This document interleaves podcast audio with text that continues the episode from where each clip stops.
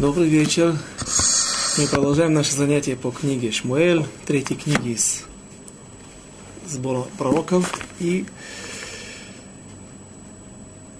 в прошлом, э, в прошлый раз, в прошлом занятии мы успели пройти, начали десятую главу и успели пройти всего один посуд, потому что он очень насыщен информацией. И сегодня мы тоже продолжим этот стих и, надеюсь, продвинемся чуть больше. В прошлый раз мы занимались вопросом, подняли вопросы, освещали такие вопросы. Во-первых, почему пророк Шауль, пророк Шмуэль, извиняюсь, э, возлил сосуд с оливковым маслом, с маслом помазывания на голову Шауля, тем самым посвятив его в цари. Почему он сделал это без свидетелей, неприлюдно? Во-вторых, чем отличалось помазывание пророка? Эм, э, те два помазания, которые сделал пророк Шмуэль, помазывание на престол царя Шауля и царя Давида, было два отличия. Царь Шауль был помазан из рога, из паха. Пах – это глиняный сосуд, или кувшин, или горшок, или тарелка. Так пишут комментаторы. И есть мнение, что он был помазан из маслом, маслом афарсимона, маслом хурмы, если это соответствует, если это имя соответствует именам фруктов и овощей, которые были в древние времена. Есть комментаторы, которые спорят на это, и не нам судить, но такое впечатление, что те, те люди, которые, те, те, те мудрецы, которые не согласны с тем, что э, царь Шауль был помазан из масла, маслом афарсимона, они считают, что он также был помазан маслом оливковым, именно тем маслом, которое сделал Моше Бейну еще в пустыне. Есть такое, создается такое впечатление, что эти комментаторы более правы, хотя, хотя мнение, если я не ошибаюсь, мнение Мальбима, мнение Абарбанеля, они также очень важны, которые, да, считают, что было масло фарсимона, ну, неважно, то есть это те два отличия, которые, которыми отличались помазывание царя Давида и царя Шауля. Царь Давид был помазан из масла, из, из рога, сосуд сделанный из э, рога, и оливковым маслом, вне всякого сомнения. Также его сын, также все цари из колена, из рода дома Давида. Э, также мы упомянули, что такое поцелуй, о ком поцелуй идет речь, почему, Почему пророк Шмуэль решил поцеловать? Приводили слова Сфорна, что поцелуй этот относится к тем трем поцелуям, которые перечисляются в Мидрашах. Поцелуй величия, поцелуй после долгих разлук и поцелуй перед разлуками.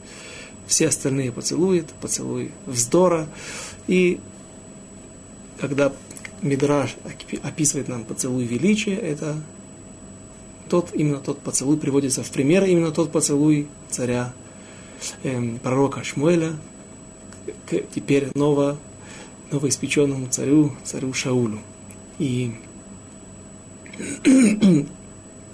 если мы посмотрим на помазывание на престол царя Давида, там события происходят совершенно в ином сценарии.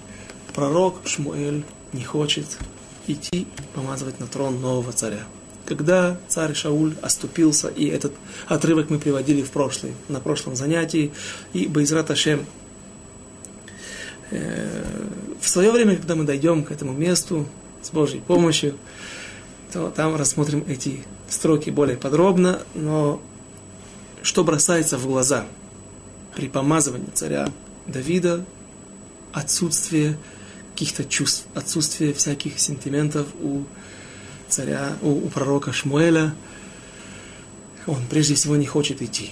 И он мотивирует это тем, что вот Шауль, услышав, что я иду помазать, что Всевышний посылает меня для того, чтобы помазать нового царя, а стало быть, при, приходит конец моему правлению, правлению царя Шауля, он просто может встать и убить меня. Как он может поднять руку на великого пророка, на того пророка, который сам его помазал? Да, известно, кто читал, кто знает, наверняка многие читали и знают, что на него спустился дурной дух, Сегодня у врачей есть различные э, имена этим болезням. А мы будем пользоваться тем текстом, который у нас есть. Дурной дух, который преследовал его, который иногда посещал его, не постоянно. И царь Шиул мог себя просто не контролировать. И поэтому, услышав о том, что вот царь, э, пророк Шмуэль идет помазать на престол другого царя, нового царя, а это означает, что его карьере, карьере царя Шауля приходит конец.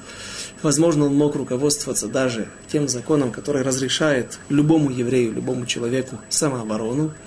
Дин Родев, закон преследующего человека. Если мы видим, что кто-то гонится за другим, один человек, один еврей гонится за другим, и кричит, я тебя сейчас убью, и нам абсолютно точно э, нам, нам ясно, ясны его намерения, мы знаем, что он действительно его убьет, и мы предупреждаем его, успеваем ему крикнуть, остановись, ты же его сейчас убьешь. Ну, а именно так, именно это я собираюсь с ним сейчас проделать, то тогда мы имеем право выстрелить или каким-то образом причинить вред, желательно выстрелить в руку, в ногу, повредить его какой-то орган или просто остановить, вставить ему палку между ног, чтобы он упал и прекратил свое преследование. Но человек имеет право, или кто-то со стороны, или преследуемый, имеет право на оборону, на самооборону и имеет право даже в, самой страшной ситуации убить этого человека, который его преследует. И вот ситуация самая классическая, это то, что мы ее, какой мы ее привели, когда человек гонится и э, при этом приговаривает, что вот то, что я сейчас с тобой сделаю. А есть еще другие ситуации, например, когда человек видит, что кто-то иной совершает или совер... есть у него какие-то намерения совершить какие-то поступки, которые могут стать причиной, что это его его снимут с работы, он потеряет стипендию, зарплату, он потеряет, потеряет свое положение.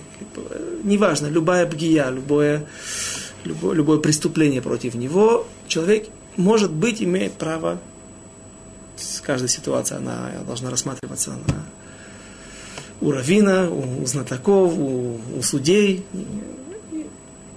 Человек имеет право на какие-то поступки, на самооборону. И Шауль, возможно, мог руководствоваться этим законом, рассудив так, что вот пророк Шмуэль идет помазать на трон нового человека, нового царя. Это грозит мне буквально смертью, что так и было.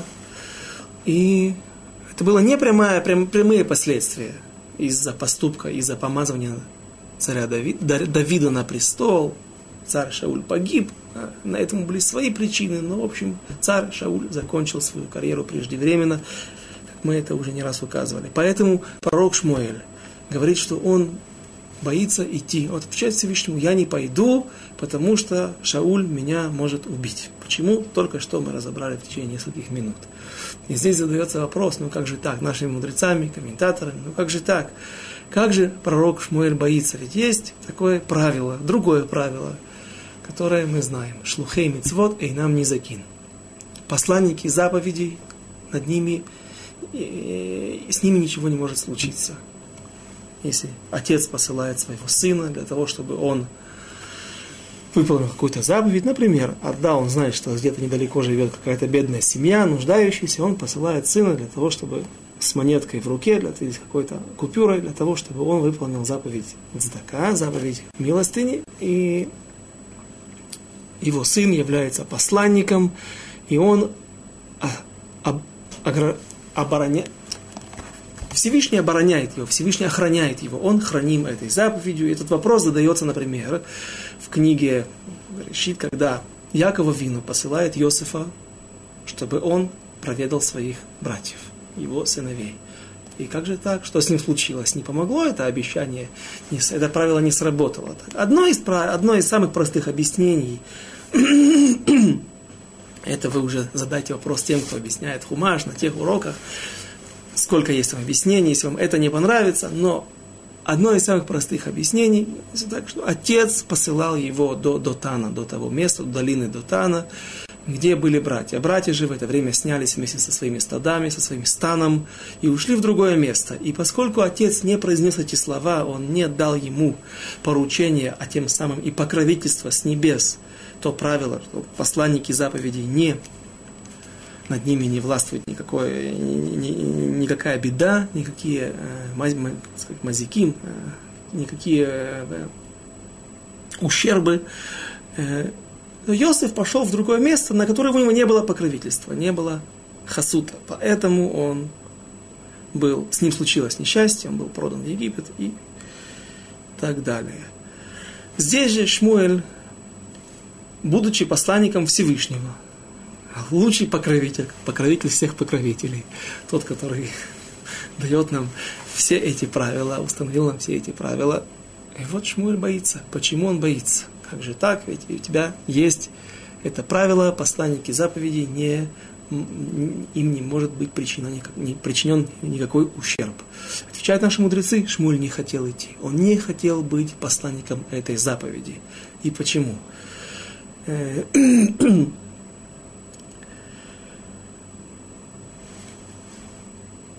Известен, известны слова Мидраша. Мидраш говорит так.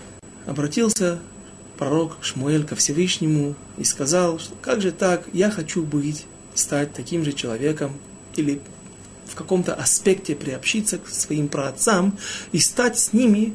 И понятно, что в связи, что мы что это, это, э, э, пророк Шмуэль находится в более позднем поколении, и, наверное, его святость, его духовный уровень, его пророчества не такие, как пророчества, например, Мошера Бейну, нашего э, как сказать, человек, который стал прародителем, не прародителем э, генетическим, а физическим, а, а родителем духовным, который вывел народ Израиля из Египта, и этот момент, это время стало зарождением народа Израиля, как народа Израиля. И известно, что пророк Моше, Моше Рабейну, он обладал таким пророческим даром, которого не было ни у кого и никогда не будет. Написано, что в будущем, когда придет Машиах, Безрат Ашем, может быть, даже сегодня придет, Бимира Биамейну, э, Машиах будет тот человек из рода Давида, будет обладать такими знаниями и таким высоким уровнем, такой эрудицией и знанием Торы, что он будет даже более мудрый, чем царь Соломон царю Соломону было обещано, что в мире не было и не будет больше другого такого человека, кроме Машеха. Но, говорит Рамбам, что пророческий дар его не будет превышать пророческий дар Моше. То есть мы видим, что Моше был выше, чем пророк Шмуэль. Но пророк Шмуэль просит, что в каком-то проявлении он приобщится к своим праотцам, и он станет как Моше. Э, в чем же это выражается, о чем он просил? Говорит пророк Шмуэль, так, так говорит э, Мидраш, что пророк Шмуэль просил у Всевышнего, чтобы он сравнялся с предыдущими, с, с нашими праотцами в том аспекте, что как их деяния, деяния их рук не были отменены, не были уничтожены, не были разрушены, при их жизни, а если что-то и происходило только после, и только после их смерти, и они своими глазами, свое, то, что они созидали, не видели разрушения этого, так и пророк Шмуэль просил, чтобы та нытия, то посаждение, насаждение, то, то деревце, которое он посадил, которое он взлелеял, которое он поливал, растил его, то есть та миссия, которую он выполнил, о которой молилась его мать, Хана, пророчица Хана, которая говорила Зера шель, э, как там написано в начале, Зера шель анашим. Есть одно, по одному из мнений в Гимаре. Зера шель анашим, анашим это люди, минимум. Слово анашим это, э, написано во множественном числе. Если нету цифры, которая обозначает это множественное число, то мы трактуем минимум два, множественное число, а сколько? Минимум два. Человек дай мне то семя того, такого сына, который помажет на престол двух царей. И вот пророк Шмуэль ждал этой миссии всю жизнь. Пророчество его матери, его мамы сбылось. Он помазал на престол первого царя. И поскольку он ждал всю жизнь выполнения этой миссии, зная о молитве матери, молитве его мамы, которая молилась за это, пророк Шмуэль очень с трепетом и относился к, к Шаулю. И поэтому он не хотел идти помазывать нового царя, сложно нам осуждать или говорить, ну как же так, ведь именно царь Давид, именно от него произойдет э, Машиах, произойдет царь Соломон, та линия, по которой в будущем придет избавление всему народу Израилю, всему миру. Возможно, нам мы что-то сможем приоткрыть, что-то найти новое, э, когда доберемся до этих стихов, будем подробно заниматься ими, но пророк Шмуэль, опять и опять вернемся на это, идет нехотя. Всевышний все же посылает его, встань, иди в Бейтлехем, семейный удел, там, где есть земли, и там, где жила э, семья Киш, э, царя, царя Давида, тогда еще не царя, а просто Давида, восьмого сына в семье Ишая. И когда царь Давид помазан, теперь он становится царем, пока что еще не официальным, это, об этом известно только семье и самому пророку Шмуэлю, написано, что он, ничего не написано. Он не поцеловал его, даже Мазальтов не сказал. И Сивев развернулся и ушел то, что та церемония, которую мы видим, которую мы наблюдаем здесь, в первом стихе 10 главы, э, свидетелями которых мы сейчас являемся, все это абсолютно напрочь отсутствует при помазании царя Давида. И все это мы уже объяснили, почему это было, и для того, чтобы восполнить ту картину в том мидраше, о котором мы говорили, который мы приводили сейчас, где пророк Шмуэль просил о том, чтобы его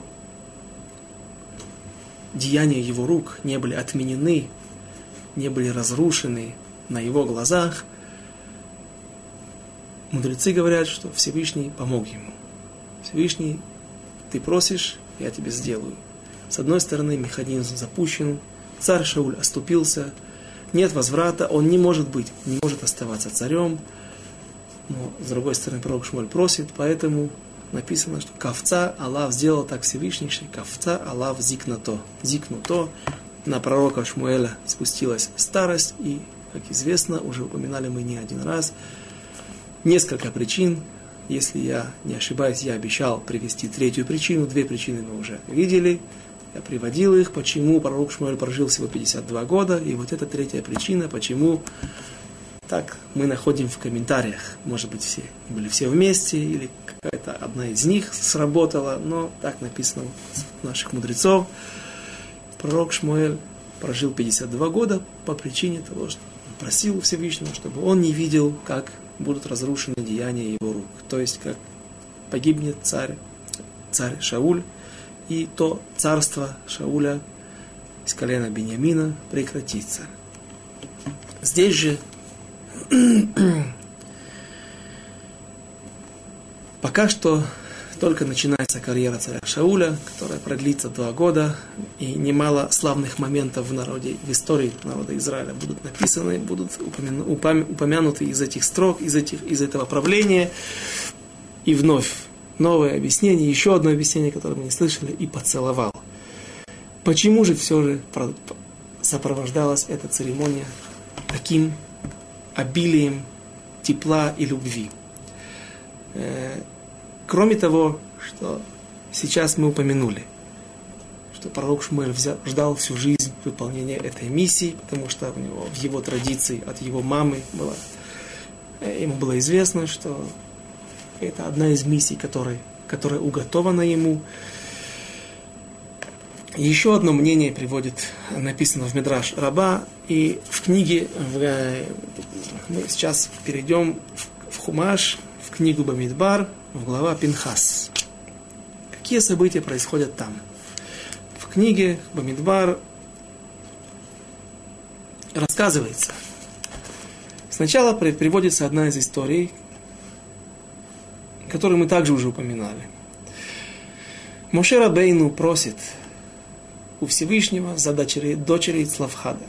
Славхад погиб в пустыне, дочери не имеют права наследовать своего отца, а только сыновья наследуют и после этого должны кормить и выдавать замуж дочерей своих сестер. И в той ситуации, когда не было сына в семье, такая семья была единственная, дочери Славхада, и вот они приходят, отца тоже уже нету, вот они приходят к Моше и просят о том, чтобы Моше помог им, рассудил, установил закон. Имеют ли они право в ситуации, когда нет прямых наследников у отца, имеют ли они право получить землю, удел в земле Израиля. И Моше Рабейн обращается ко Всевышнему, и Всевышний отвечает, да, нет никаких проблем, дай, дай им этот удел. Что же после этого видит Моше Рабейну? Моше Рабейну видит, что когда дочери Славхадай могут попросить за себя, и они, да, получают ответ, ответ положительный, может быть, извините, может быть, пришло время и мне просить за своих сыновей. У меня есть два сына, два праведника, также пророки, которые пророчествовали в стане, и пророчествовали они о чем-то другом. О чем? О, чем? о том, что Иошуа унаследует престол. Фактически престол Моше Рабейну был как царь, и Моше Рабейну просит за своих сыновей. Он обращается ко Всевышнему. Так он думал, так говорит Митраш Раба, что он думал, может быть, я смогу передать престол, то есть правление над народом Израиля в руки своих сыновей. И сразу же после истории э, дочери Славхат начинается глава Пинхас, и там написано так. Вайдабер Моше Элашем Леймор. Сказал, э, обратился Моше ко Всевышнему, говоря, Евкод Ашем Элокей Арухот Лехол Басар Иш Аль Хаэйда. Я вот уже составился, говорит Моше, и, может быть, ты теперь скажешь, укажешь мне на человека, который будет руководить народом Израиля. Ашер Ецелиф Нейгем, Вашер Яволиф Нейгем, который будет приходить, выходить. Тут разные объяснения, что это такое, это приходить и, и, выходить, и уходить. Вашер Йойциэм, Вашер Явиэм, Велоти Е Адат Ашем, Кацон Ашер Эль, Эйн Лахем Роэ. Да не будет, чтобы не осталось община Всевышнего без того пастыря, без того пастуха, который управляет его овцами, его народом.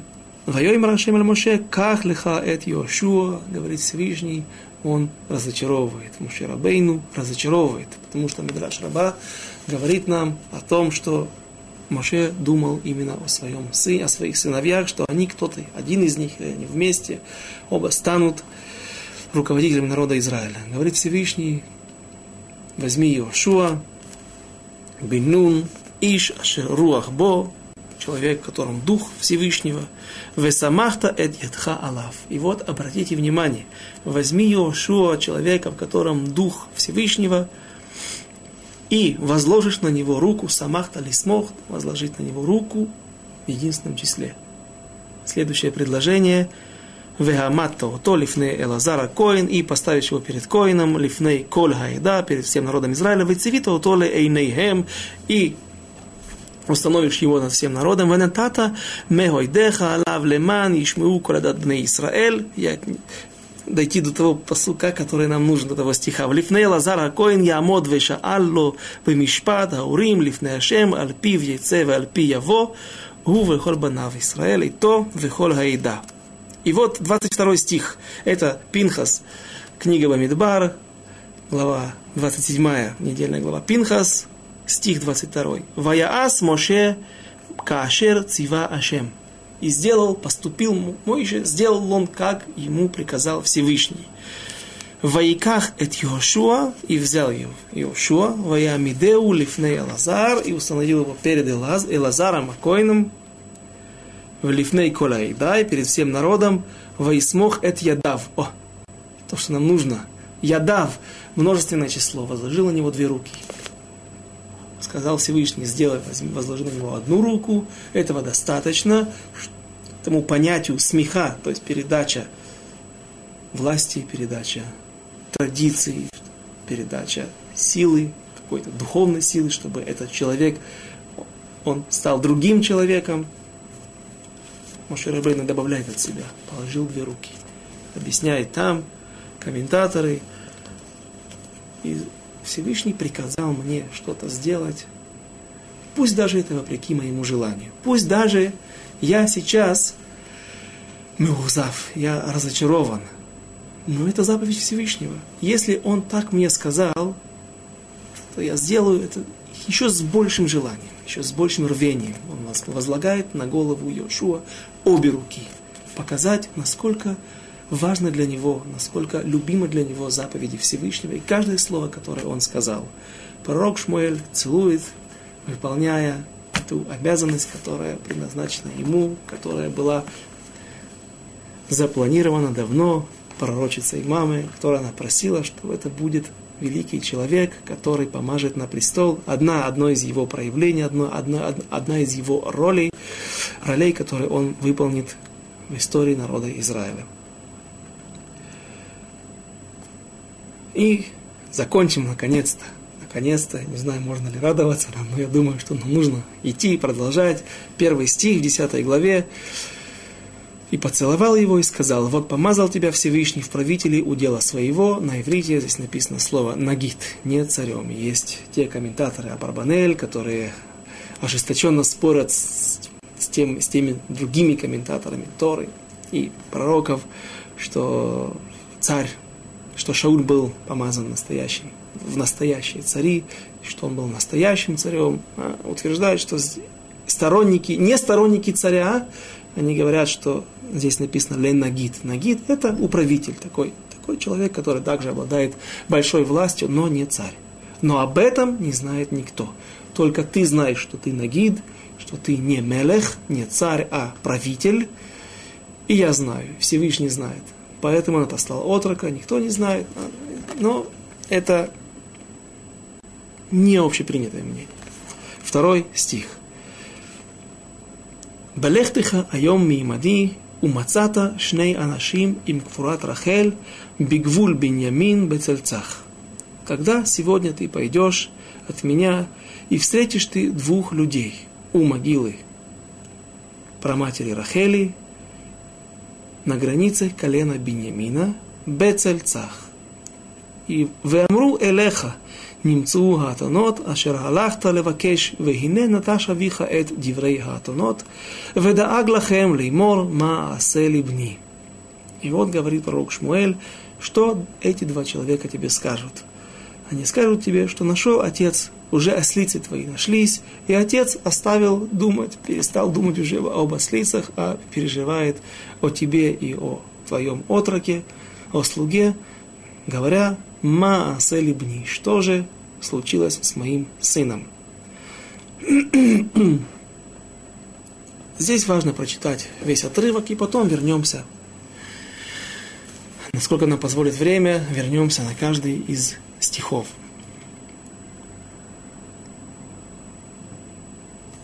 Стих третий. Вехалафта мишам.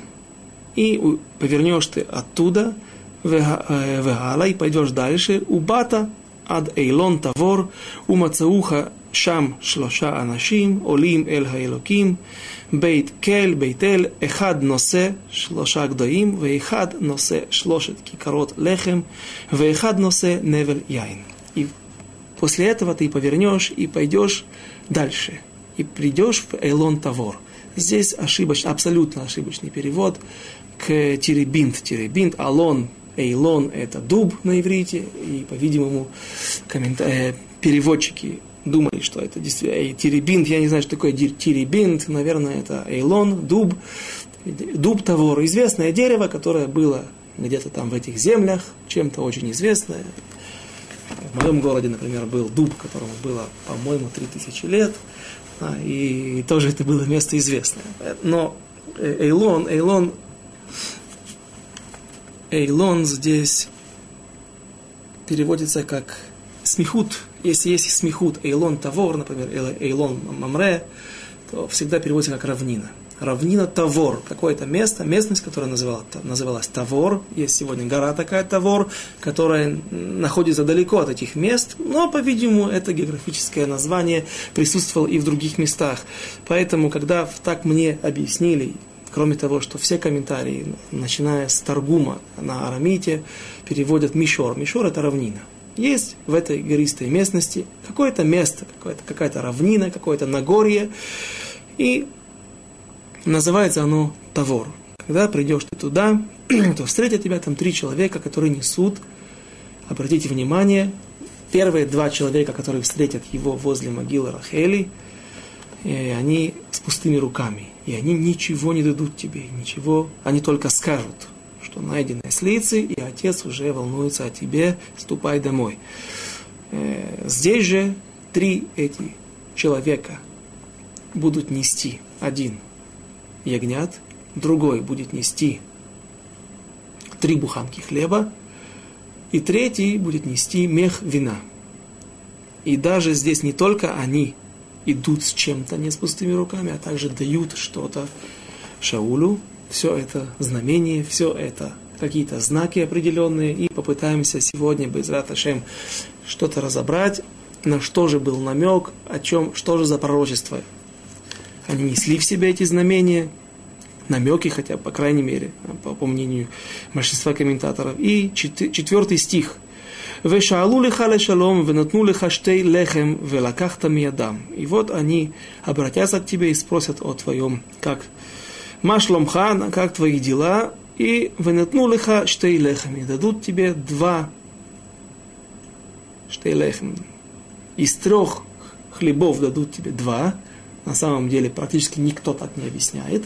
Объясняют, что с собой в руках они еще несли холод, отдельные буханки хлеба, батоны, назовем это караваи, а то, что они несли в руках хлеба, были еще какие-то буханки, от которых они отрезали два куска хлеба и дали. Потому что объяснить, что они отдали два хлеба, а сами остались без трапезы, оставив для себя одну буханку хлеба на троих, это неправильно. Это простое, логи, простое логи, логическое умозаключение, это такой хешбон, расчет. Он э, утверждает, что эти люди шли с этими приношениями куда-то. Это была их провизия, возможно, и вряд ли они оставили себя без хлеба. Итак, еще раз. Э, второй, э, во, во второй группе людей, во-первых, их трое, они двое, и они обращаются к нему также не просто с информацией о том, что нашлись ослицы, а здесь они уже спрашивают, его приветствуют. Приветствие – это выказывание почета. Какое-то выказывание почета. Извините, незваные гости. И, и даже дадут подарки. И пророк Шмуэль приказывает ему взять. И ты возьмешь из их рук. Что именно? Хлеб – все неспроста, во всем есть свое объяснение. Следующий стих.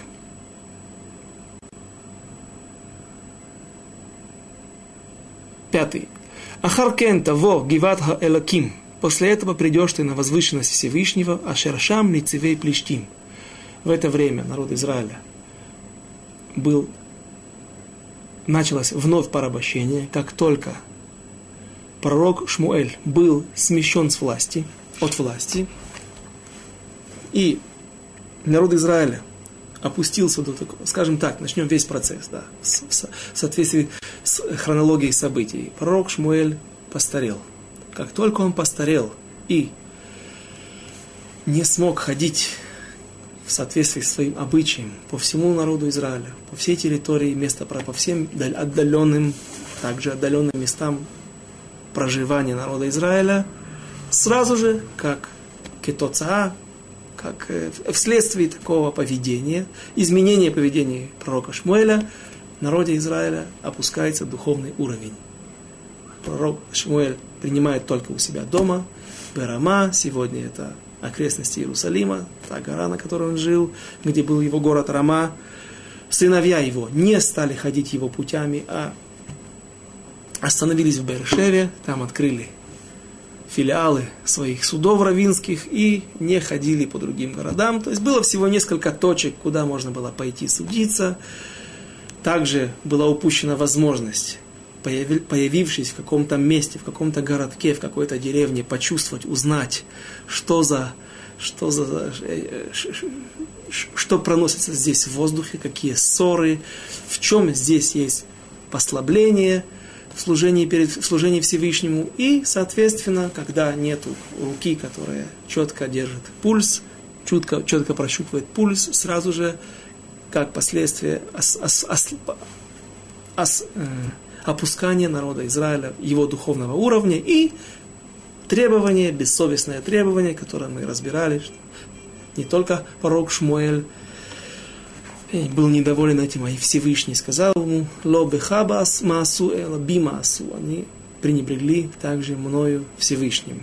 И вот, наверное, вследствие этого сразу же приходят в границы Израиля филистимляне. Это не описано, однако, но мы видим это из стихов, что здесь сейчас находится внутри земли Израиля, не на границе с филистимлянами, которая проходила э, где-то в районе Негева,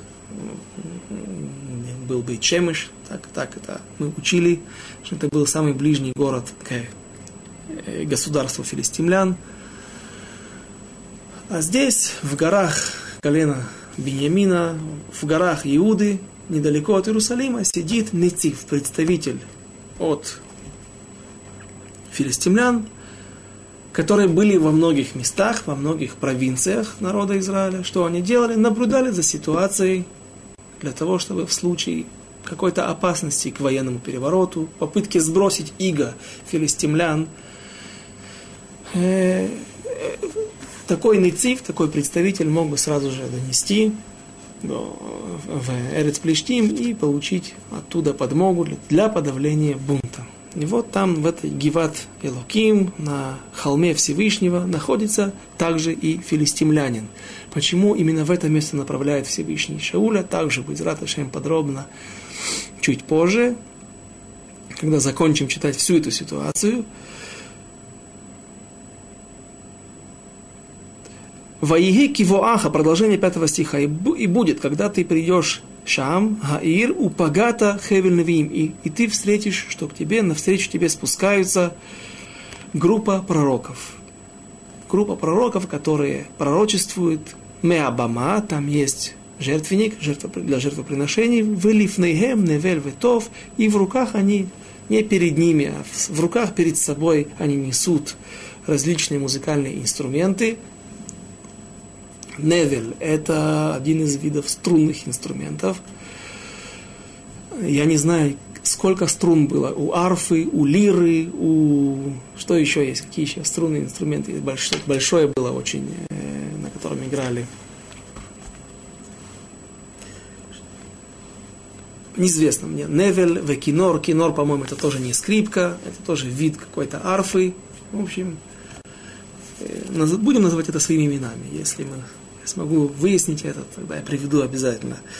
Невель ветов, невель это еще раз скажем арфа, тов это барабан, вехалиль и свирель, векинор. Кинор также вид струнного инструмента, вехема митнабим, и они пророчествуют. Вецалха алеха, шестой стих, продолжим еще один стих. Вецалха алеха руах Хашем, и спустится на, на тебя Дух Всевышнего, тот Дух, о котором говорил ему Шауль, часть которого он уже передал ему, не Шауль, извините, а пророк Шмуэль, «Вейт набита имам, и станешь пророчествовать вместе с ними, венегефахтали и шахер, и станешь ты человеком иным». Вот это те знамения, те знамения, три основных знамения, которые, говорит, передает пророк Шмуэль Шаулю, с которыми он должен сейчас столкнуться. Что же, какой же смысл в себе они несут? Во-первых, до, э, перед этим вопросом есть у нас небольшая географическая проблема. Задают наши мудрецы, не только в Мидрашах, также в Гимаре, э, в, это, точнее, это Тосефта в Масехе Цука, э, задают вопрос, как же так, ведь э, кажется, это в другом, в другом трактате, но это не так важно. Задают вопрос. Ты, что здесь написано? И вот ты сейчас пойдешь и встретишь двух человек возле могилы Рахели. И встретишься с ними на границе в Цельцахе, на границе Беньямина. Задают вопрос такой. Как же так? Известно всем, что могила Рахели, нашей праматери, находится в колене, в колене Иуды. И также ты можешь встретиться возле, ты с одной стороны их встретишь два знака. С одной стороны, ты встретишься с ними на, на, на могиле Рахели или возле могилы Рахели. С другой стороны, а, это место встречи будет на границе с коленом Бениамина. Проблема понятная, и мудрецы наши объясняют и говорят так. На самом деле они сейчас находятся возле могилы Рахели. Оттуда они, скажем так, стартуют. Сейчас, когда ты отходишь от меня, я тебя посылаю идти в это направление, они находятся возле могилы Рахель. И вы с ними встретитесь в месте, которое называется Цель Цах. Это место действительно находится на границе колена Бениамина.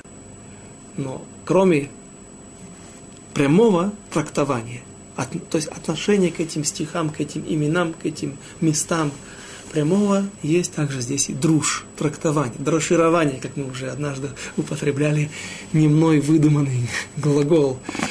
Э, что же трактует Раби Акива? В море Раби Акива говорит, что бецель цах шель закен. Цель цах. Цель это тень, цах, как я понял, это чистый, прозрачный, тагор, в тени Закена. Кто такой Закен? Это праотец Яков. Э, какое это имеет сюда отношение? И объясняет таким образом. Когда праотец Яков встречает э, э возле, приходит в землю Израиля, после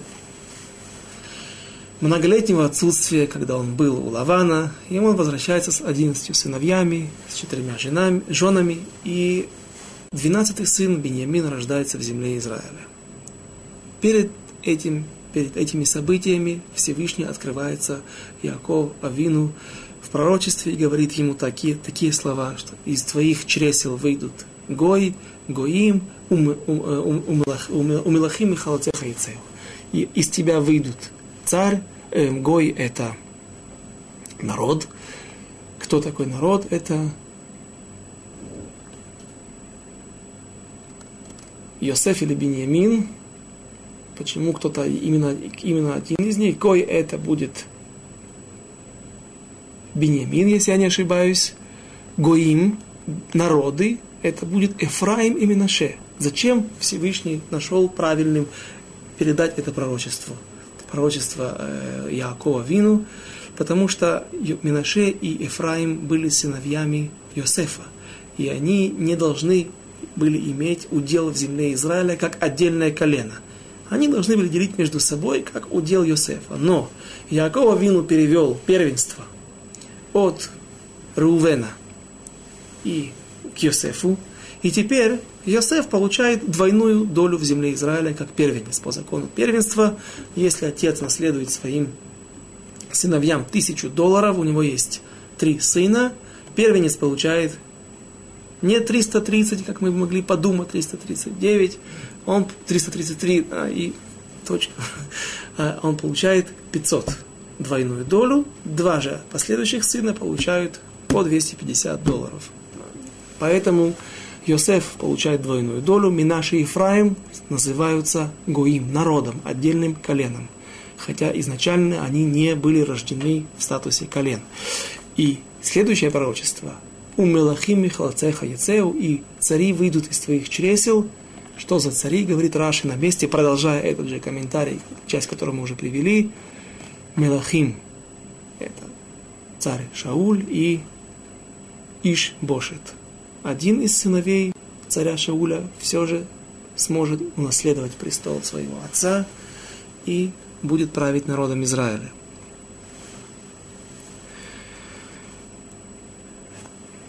Как же это и какое имеет отношение к Шаулу? Наверное, в соответствии с комментарием Раби Акивы, с друшим трактованием Раби Акивы, царь, пророк Шмуэль хочет указать Шаулу, намекнуть Шаулу, смотри, ты происходишь от Рахели. Именно там, возле могилы Рахели, которая после этих событий умерла и была похоронена, недалеко от места, где Яков Вину получил это пророчество, ты происходишь от Рахели. Бениамин, сын Рахель, и знай, Рахель матнатея ктанот. Рахель, она меньшая сестра, и матноте, ее подарки, все ее порождения, они маленькие. Шило, тот Бейта Мигдаш, тот храм, который будет существовать, он будет временным и будет разрушен.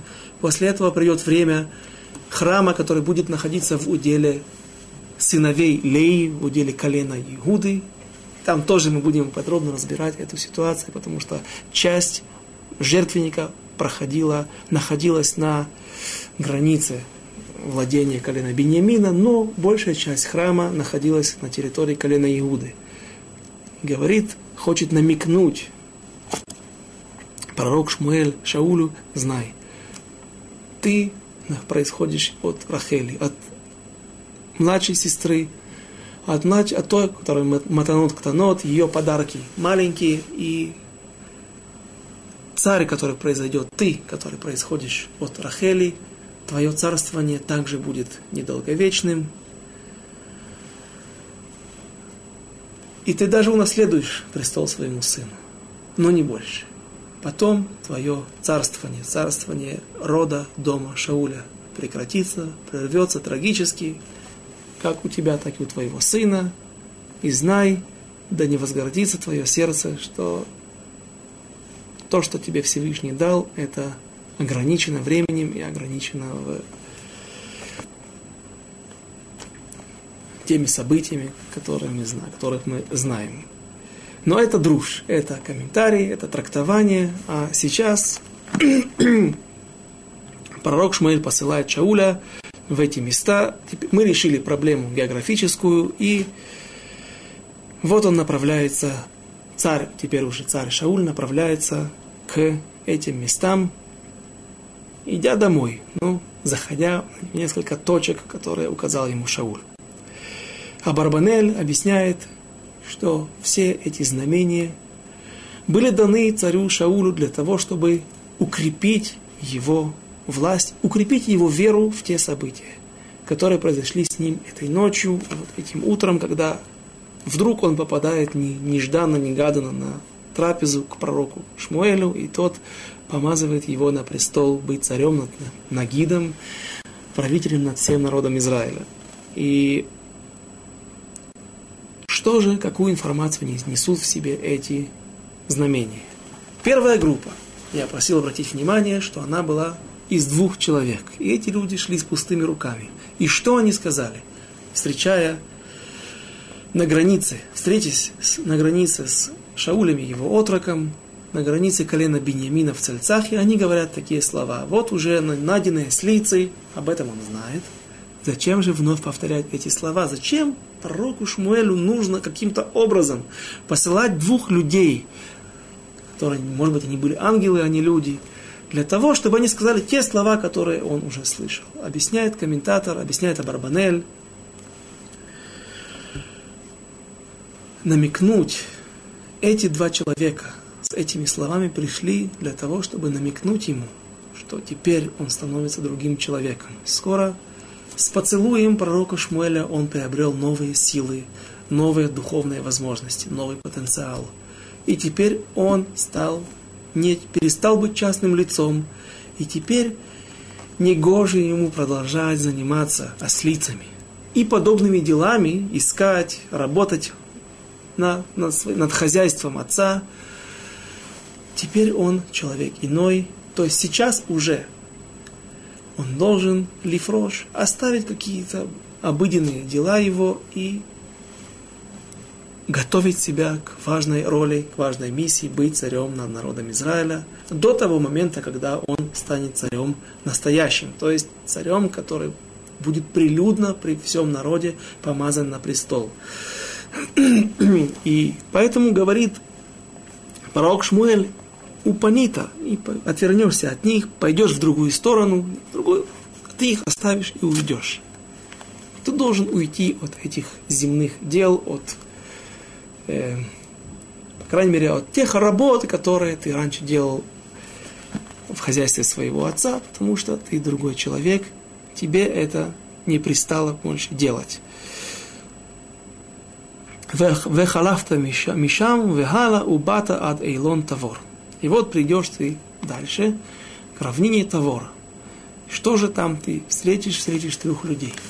Эти три человека несут с собой различные приношения. Один несет гдаим, ягнят, козленков.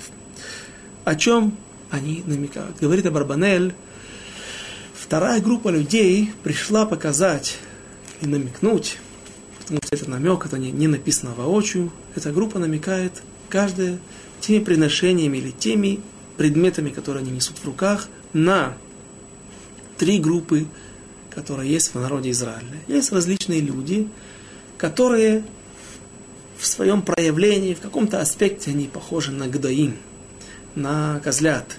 Чем они? Как хищные птицы. Мясо